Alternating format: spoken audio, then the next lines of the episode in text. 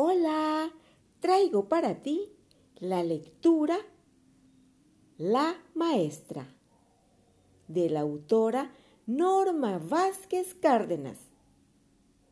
Escucha con atención. Cuando sea grande, me gustaría ser maestra para enseñar a los niños, enseñarles las letras y cuentas como las sumas, las restas, también para enseñarles a saludar a la bandera que le hacemos homenaje cada lunes. A mí me gusta jugar a la escuelita en casa. Yo soy la maestra y mis hermanos son los alumnos. A veces mi hermano más chiquito quiere ser el maestro, pero si él es el maestro, yo me enojo y no juego. Como yo nomás soy mujer, les digo que yo soy la maestra y los voy a acusar con el director que es mi papá. Mi papá regaña a mis hermanos y entonces ellos dicen, como la maestra se fue a acusar, ahora menos la vamos a obedecer. Un día, como a mí me gusta ser la maestra en mi casa, también quise ser maestra en mi salón. Mis alumnos eran mis compañeros. Me paré enfrente de todos y les empecé a decir que yo iba a ser la maestra, que me obedecieran, que hicieran cuentas y se las puse en el pizarrón. Pero unos chamacos eran muy groseros y me hicieron mucha burla. Decían, la maestra no sabe. Cuando me fui a sentar a mi lugar, no me fijé que había chicle en mi banca y que me siento. Y después me quería yo parar y no pude, porque estaba pegado mi vestido con el chicle. Empecé a llorar porque mi mamá me iba a regañar. Me gustaría ser siempre la maestra.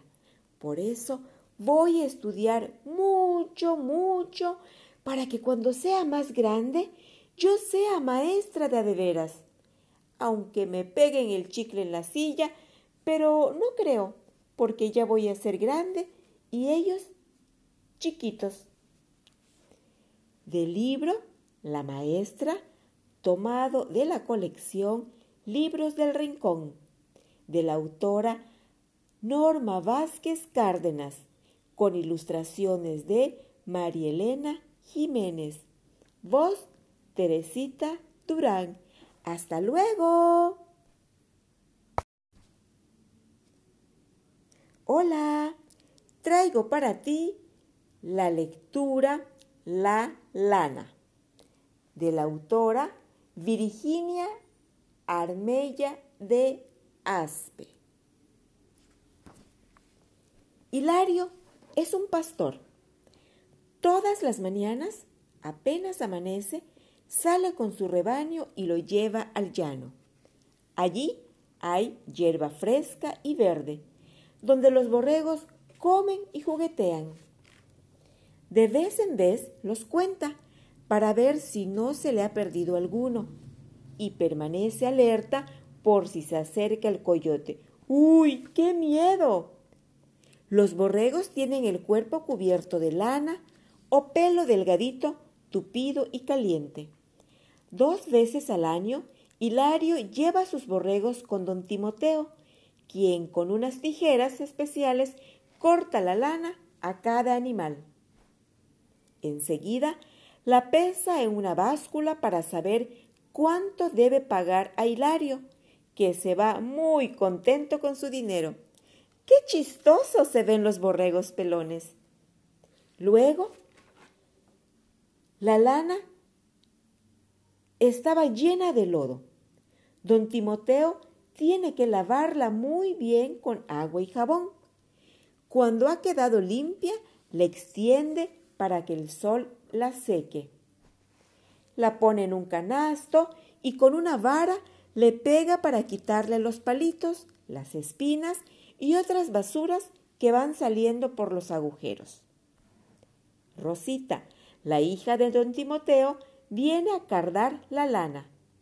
La frota muchas veces con dos cepillos de alambre hasta que queda suavecita y ligera y se esponja tanto que ya no cabe en la canasta. Después, su mamá tuerce la lana y la va convirtiendo en hilo. Don Timoteo tiñe los hilos de lana para darles color. Primero los amarra para que no se hagan nudos. Luego disuelve unos polvos de colores en una olla grande y allí mete los hilos. Este es el telar de don Timoteo. Antes fue de su papá y de su abuelo. Se ve complicado, pero él ya tiene mucha habilidad. Es un gran tejedor. Cuando el tejido está terminado, Rosita le da diferentes formas. Hace jorongos, zarapes o tapetes. No toda la ropa de lana se hace a mano. Muchas cobijas, suéteres y chalecos se tejen en fábricas, donde hay grandes máquinas y obreros que las manejan. Hilario el pastor no pasará frío este invierno. Tiene un jorongo que le compró a don Timoteo. Está hecho con la lana de sus borregos. Esta es la historia contada por Virginia Armella de Aspe, tomada del libro La lana, con ilustraciones de Noé Katz, de la colección Libros del Rincón. Voz Teresita Durán. Hasta luego. Hola, ¿te gustan los insectos? ¿Has observado a los animalitos? Traigo para ti la lectura del el libro So de Insectos, del autor Andy A Ben le fascinaban los insectos. Le gustaban los insectos con caparazón, pequeñitos, patilargos y verdosos. Un día, después de una excursión al zoo de la ciudad, tuvo una idea. Montó un zoo de insectos y esperó a que la gente llegara, pero nadie apareció. A la mañana siguiente, Ben se dio cuenta de que sus insectos no zumbaban. Pensó en ello mientras desayunaba. Quizás tienen hambre, se dijo. Buscó ramas, hojas frescas, una para cada insecto con caparazón, pequeñito, patilargo, verdoso, flotante, alado, saltarín o danzarín. La gente seguía sin aparecer.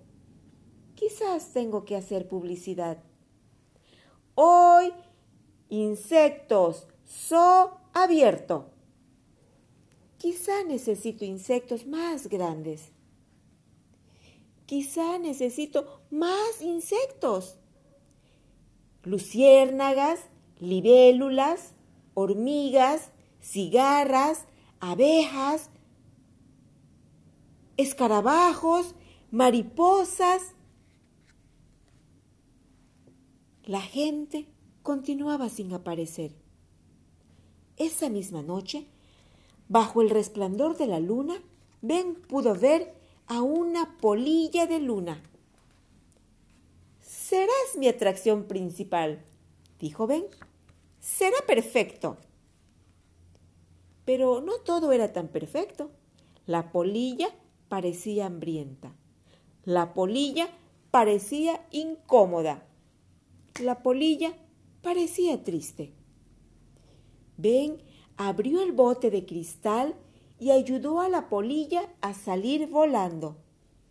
Mientras la polilla ascendía por el cielo de la noche, Ben supo lo que tenía que hacer.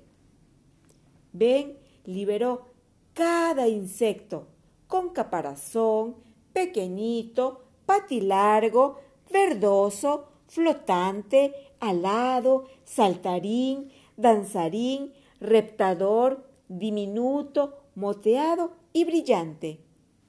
¿Ven? Aún ama a los insectos. Le gusta mucho verlos jugar por el aire, en los árboles y en la hierba. ¿Y qué pasó con todos los botes de cristal? Encontró un uso perfecto para ellos. Vende miel a 25 centavos. Fin, hasta aquí la historia de Ben, tomado del libro So de Insectos, del autor Andy Harkness. Voz Teresita Durán. Hasta luego. Hola, traigo para ti la lectura Toby y los ancianos de la autora Anne Catherine Bell. Veo, veo, ¿qué ves? Una cosita. ¿De qué color es? Roja, dice Toby. La pelota. Responde a su pregunta y afirma, exacto. Y veo, veo, ¿qué ves? Una cosita. ¿De qué color es? Azul. Toby mira a su alrededor. ¿El coche? se pregunta. Correcto, se responde. Toby bosteza. No es divertido jugar solo, pero no hay con quien jugar. Es verano y todos los amigos de Toby están en España o Suecia o Japón o Inglaterra o Brasil, Italia o en Rusia. En resumen, todos están de viaje, no en su casa, todos menos Toby. Así que decide salir a la calle. Pero en la calle es peor. A donde mira Solo ve gente mayor. No hay nadie con quien jugar. Los ancianos son muy aburridos, murmura Toby y patea su pelota. La pelota vuela por el aire y aterriza. ¡Uy! Justo en el regazo del señor Chivo. Lo que me faltaba, piensa Toby. ¿Me puede devolver la pelota? ¿Estás de mal humor? pregunta el señor Chivo. Es que no tengo con quién jugar. Bueno, bueno, dice el señor Chivo, sacudiendo la cabeza. Entonces juega a ser piloto. No necesitas a nadie para jugar a ser piloto. Los pilotos son aburridos, se queja Toby. Nada de eso, dice el señor Chivo, y extrae algo del bolsillo de su saco. Es un mapa muy antiguo. ¡Guau! ¿De dónde sacó este mapa? pregunta Toby. Bueno, yo fui piloto y viví muchas aventuras. Empieza a contarle el señor Chivo. En Machu Picchu, Perú, tuve una novia a la que se le caía la baba cuando me veía llegar a casa. Y en Wellington vive un viejo amigo, el señor Cacapo, un pájaro muy divertido. Y una vez volé a Nairobi, en Kenia, solo para ver en vivo a los elefantes bailadores de tap. ¿A qué se deben esos oh y uy? pregunta la señora Rinilda. Toby la conoce. Suele sentarse en la plaza del mercado y alimentar a las palomas. ¡Caramba! suspira la señora Rinilda antes de que Toby pueda contestar. La última vez que escuché tantos uy y oh estaba sobre un escenario y el público gritaba con alegría. ¿Y qué hacían en un escenario? pregunta Toby. Yo era una cantante muy famosa y tenía muchos admiradores, pregunta Toby. La señora Rinilda parecía estar esperando esta pregunta saca una carta y lee en voz alta lo que está escrito. ¿Y alguna vez conoció a su admirador? pregunta Toby. La señora Rinilda se sonroja. Ahora es mi esposo. Mi Rinilda es tuyo mi corazón, cuando llueve y cuando sale el sol. Tus caderas son rotundas y tu boca profunda, mi querida rinoceronta, no tienes un pelo de tonta con mi amor eterno. ¿Por qué se sonroja? ¿No estará tramando algo? Interrumpe de repente un anciano que usa una gorra de béisbol. Por supuesto que no. ¿Cómo se le ocurre? dice la señora Rinilda. Solo deduzco, cuando alguien se sonroja es porque se siente incómodo. Es decir, algo ha hecho que se ponga así. Entonces, hay que investigar. La señora Rinilda mira asustada a Toby y al señor Chivo. ¡Ja, ja, ja, ja! Se echa a reír el recién llegado. Una vieja costumbre. Si veo algo raro, tengo que investigarlo. De hecho, de joven, yo era detective. Seguro que era detective, dice Toby. Pero qué chico tan listo. Permítanme presentarme. Mi nombre es Barba Gris. Detective Barba Gris. Y tú serías un excelente detective. Yo me encargué de espiar y poner tras las rejas a algunos de los ladrones y criminales más terribles de mi tiempo. Y el señor Barba Gris comienza a contar. Hace varios años. Y colorín colorado, después de eso hubo pastel de lunes a sábado. Todos guardan silencio y Toby empieza a reflexionar. Piloto, cantante, detective. Estos ancianos no son nada aburridos. De pronto, el señor Chivo rompe el silencio. ¿Y tú, Toby, qué quieres ser de grande? Toby piensa y piensa hasta que se decide. Yo de grande quiero ser anciano. Hasta aquí la historia de Toby y los ancianos, de la autora Anne Catherine Bell. Voz, Teresita Durán. Hasta luego. Hola, traigo para ti la historia de Ellen Stoll Walsh. Cuenta ratones. Escucha con atención. Un esplendoroso día, varios ratones se divertían en el campo. Cautelosos, se cuidaban de las serpientes. Pero cuando les dio sueño, se olvidaron de ellas y se echaron una siesta. Mientras dormían, una serpiente hambrienta andaba buscando comida. En su camino encontró un frasco grande y bonito Llenaré de comida este frasco, se dijo. No tardó mucho en hallar tres ratones, pequeños, calientitos y apetitosos. Estaban profundamente dormidos. Primero los contaré y luego me los comeré, dijo la serpiente. Cuenta ratones. Uno, dos, tres, los metió en el frasco, pero tenía mucha hambre. No le bastaban tres ratones. Pronto encontró cuatro más pequeños, calientitos y apetitosos. Estaban profundamente dormidos y los contó. Cuatro, cinco, seis, siete, pero tenía mucha, mucha hambre y no le bastaban siete ratones. Finalmente halló otros tres ratones pequeños, calientitos y apetitosos. Estaban profundamente dormidos y los contó. Ocho, nueve, diez.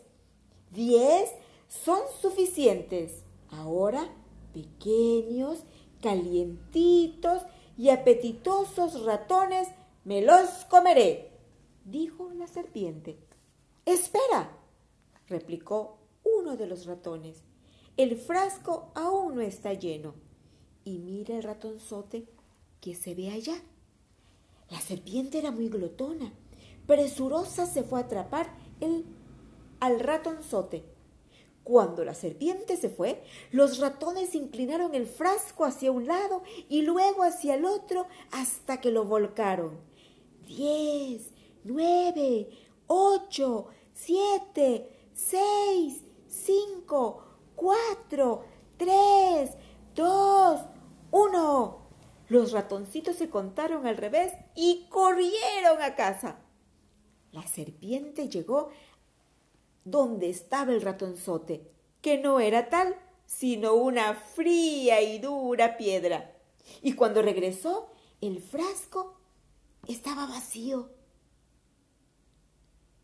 Hasta aquí la historia Cuenta ratones de la autora Ellen Stoll Walsh. Voz Teresita Durán. Hasta luego.